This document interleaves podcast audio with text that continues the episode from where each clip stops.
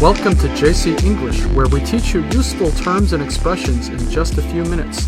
I'm your host, Jerry. Hi guys, I'm Cecilia. 欢迎回到 JC 英语从洛杉矶发来的 Podcast。 A new year has begun, and here in the US, it means that many people are making their New Year's resolutions. 嗯，是啊，又到新的一年了哈，进入二零一九年，那大家一定会有一些新年目标吧，来做个 New Year resolutions 新年愿望。 A resolution is another way of saying a promise as well as a goal. So in the West, there is a tradition to start off every year by making a list of resolutions that you would like to accomplish over the course of the year. 其实不仅是 西方人，我们东方人也说新年新气象，在新的一年呢，要做一番新的事业哈。Resolution 这个词呢，有愿望、决心的意思，类似于像刚才这儿说的英语里的 promise 或者是 goal 哈，就是说在新年呢要有一个新的目标。那今天呢，我们就和大家聊聊关于新年愿望的话题。呃，我们节目的文本可以在微信公众号 JC 英语的推送文章里找到，大家可以关注一下。好，那我们再说回 resolution 这个话题。 Okay, so for instance, many people resolve to get healthy in the new year, which is why gym memberships tend to go up in January. 嗯，对，那很多人呢，他们都希望在新的一年里面呢有一个好身体哈。就像今儿说的，健 身房的这个会员卡呀，在一月份的时候价格是最高的，因为很多人说，哎呀，我新的一年我一定要好好锻炼身体，办个会员卡吧。 Other popular resolutions include things like quitting smoking or drinking,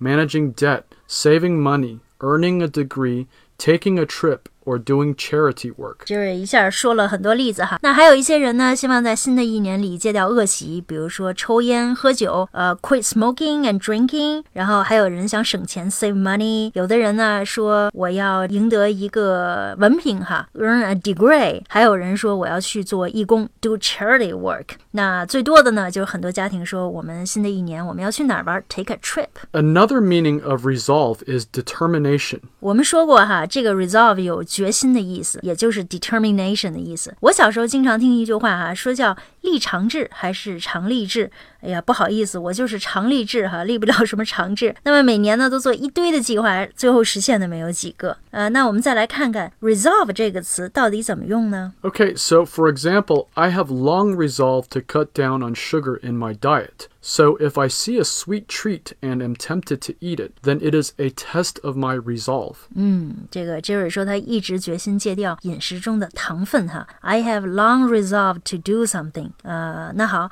我们再来看看英语中还有没有其他的说法来表示下定决心。 There are also a number of other terms and expressions that mean promise. For instance, you can make a pledge. Make a pledge 这个短语比较正式哈，它的意思是做出承诺。 A pledge is a kind of oath or vow. Pledge 的同义词呢，像 Jerry 说的哈，有 oath 或者是 vow，就是誓言、发誓。呃，我听过一个表达叫 swear an oath。 If you swear an oath, it also means that you are making a very formal promise to either do or not do something. Swear an oath 就是郑重宣誓、发誓的意思，好像是在法庭上啊，或者是公职人员用的比较多。 Right, this means that politicians and public officials promise to uphold laws and regulations of their public positions. 那么这些公职人员他们的誓言就是 uphold the laws and regulations，遵守法律法规。换句话说，就是不能知法犯法 哈。那么还有一个词是 vow，也是誓言的意思。 Yeah, so when you get married, you say your wedding vows to each other. 大家都知道哈，这这个电影啊、电视里面，西方人结婚的时候呢，都要宣誓。This means you promise that you will love and support each other throughout your life。啊，这个就是说，结婚的双方呢，他们发誓要终生忠于对方，要支持对方。 And a guarantee is also a promise, usually in the context of business. 嗯，guarantee 这个词挺有意思哈，保证的意思，让 我想起保质期、保修期。